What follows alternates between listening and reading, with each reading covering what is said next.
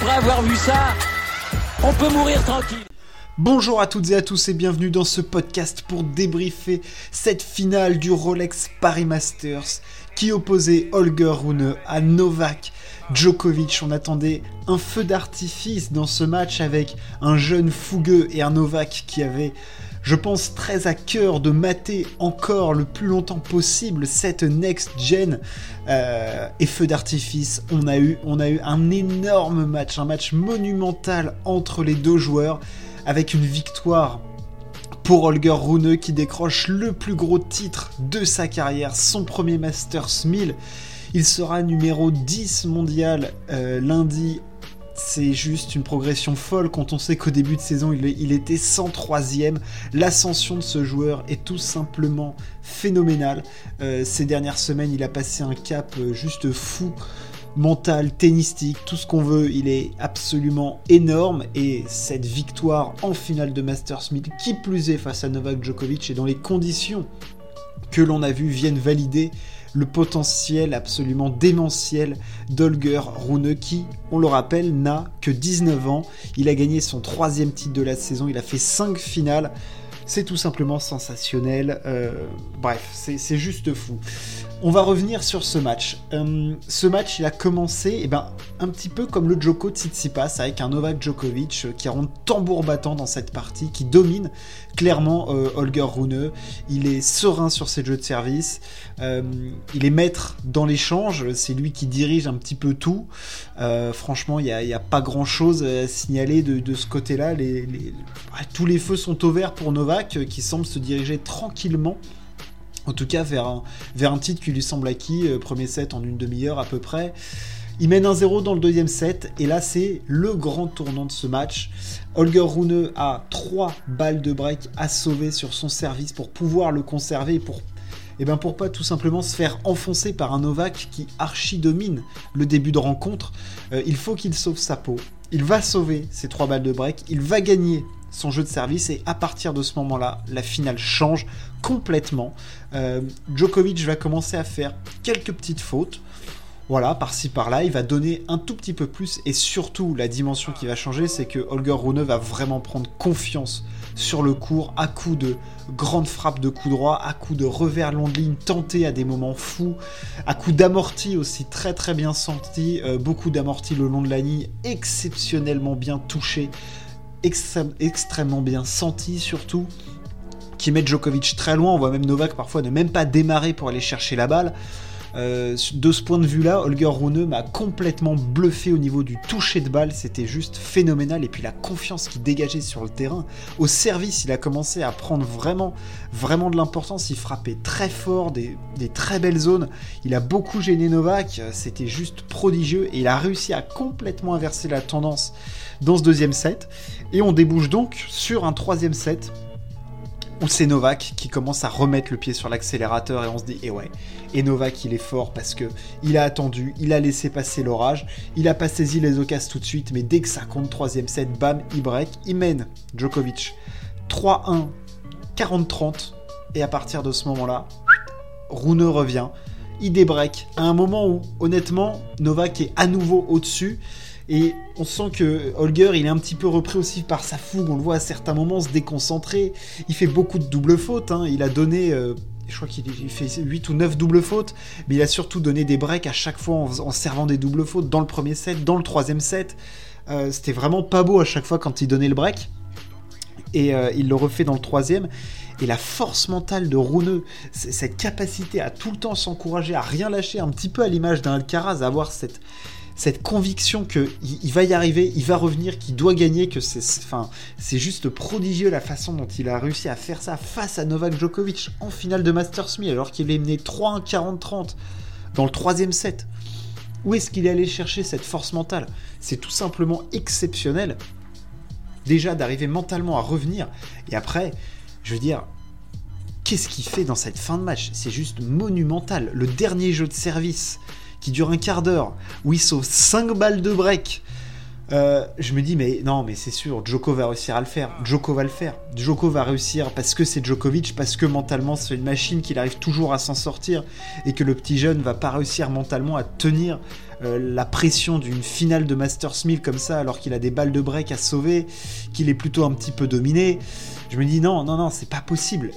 Et comment il a fait pour s'en sortir? Il a sorti des points de mutant, des zones de service très très bien touchées, euh, des, des, contres de coups droits, il allait au culot parfois avec son revers aussi faire mal.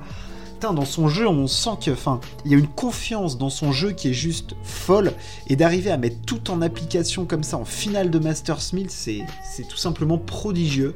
Et il est allé chercher du coup ce titre eh ben, en, terrassant hein, au final Novak Djokovic, en arrivant à gérer extrêmement bien les points importants, parce que Novak a eu beaucoup de mal à quasiment pas sauver les balles de break d'Olger Rune, euh, ce qui est quand même à noter, hein, euh, Djokovic a, euh, eh ben, n'a sauvé aucune balle de break, hein, c'est simple, Holger Rune fait 3 sur 3, donc il a été excellent de ce côté-là, et Djoko a été... Bah, mis en danger en tout cas par l'agressivité du, du danois. Euh, voilà, enfin je veux dire, c'est moi je, je, suis sur le, sur le cul de, de ce mec, c'est juste exceptionnel ce qu'il a réussi à faire. Je pense qu'aujourd'hui on a assisté à l'avènement clairement euh, d'un futur grand joueur. Euh, le mec a 19 ans, il va être dixième mondial pour conquérir son titre, au-delà de battre Joko en finale d'un Masters 1000 après être mené d'un break dans le dernier set, ce qui est déjà une performance énorme en soi, euh, il a battu 5 top 10. Enfin, je veux dire, il se fait Urkac, il se fait. Enfin, 5 têtes de série parmi les 10 premières. Il se fait Urkac, Rublev, Aliassim, euh, Novak, et il y en a un autre qui, m'échappe. Voilà, je ne l'ai plus en tête. Mais euh, qui, se fait d'autre? Ah, le couillon. Holger, qui tu te fais. Et Alcaraz, évidemment. Et oui, il se fait Alcaraz. Et oui, j'avais oublié parce qu'Alcaraz Alcaraz abandonne, mais il était quand même au-dessus. Donc euh, voilà, exceptionnel Holger Rune. C'est évidemment le plus grand titre de, sa carrière. Bah oui, c'est son troisième et c'est son plus grand. Et c'est peut-être le début d'une longue série. Euh, en tout cas, on va avoir, on a hâte de le voir évoluer l'année prochaine. On va en attendre énormément. Euh, on va attendre énormément d'Alcaraz, bien évidemment, mais euh, Holger, on va t'attendre très très fort parce que là, tu as montré des choses en cette fin de saison qui sont absolument sensationnelles. après, je pense que c'est aussi une surface qui lui correspond extrêmement bien avec son jeu plutôt à plat, très, euh, très tendu, avec beaucoup de prise de risque. Euh, à voir si sur des surfaces comme la terre battue et tout, ça, peut fonctionner. Mais clairement, sur dur indoor, là, c'était une plaie à prendre. Mais...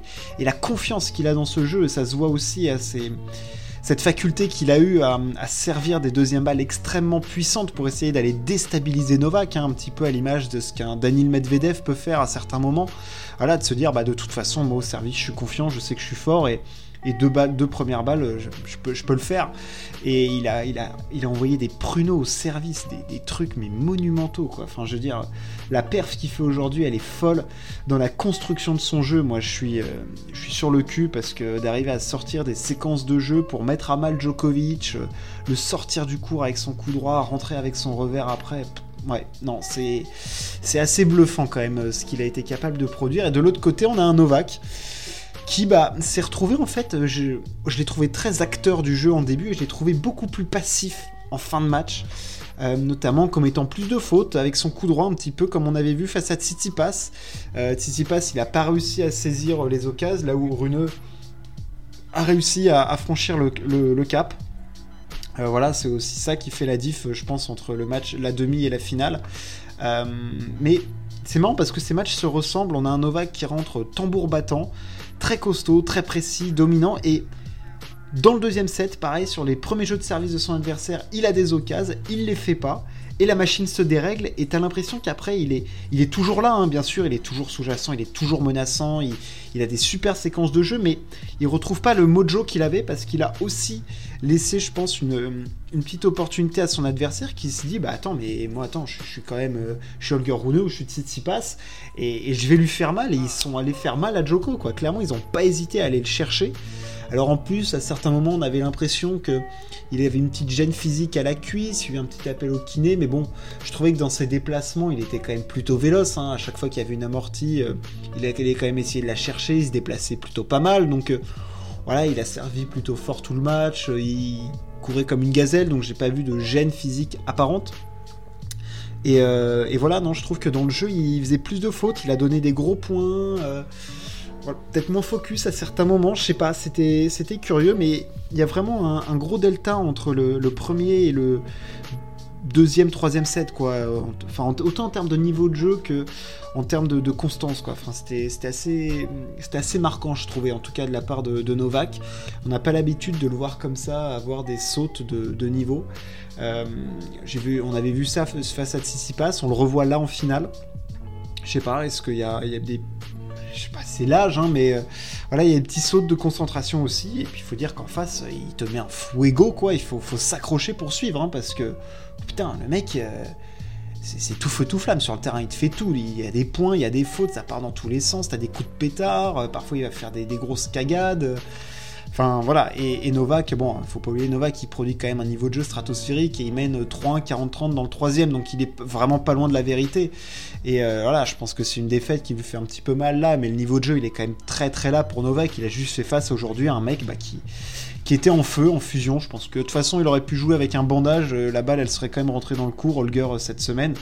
J'espère pour lui qu'il va garder ce momentum parce que c'est assez impressionnant à voir. Euh, il a dit qu'il ferait pas le Masters Next Gen, euh, qu'il irait du côté de Turin. C'est le premier remplaçant pour le Masters. Qui sait Il sera peut-être. Euh, il sera peut-être en mesure de jouer. Est-ce qu'un Rafa va jouer? Est-ce que Novak il a un petit pet? Je sais pas. Est-ce qu'un Danil bon. On sait pas, on sait pas de quoi l'avenir est fait. En tout cas, Holger Rune remporte ce Rolex Paris Masters, le plus grand titre de sa carrière, face à Novak Djokovic. Et ça, c'est la belle histoire du jour et du tennis. Voilà ce qu'on pouvait dire sur cette finale. Euh, j'espère que ça vous a plu. N'hésitez pas à partager et à vous abonner. Et on se retrouve très très vite pour parler sport. Ciao, à plus.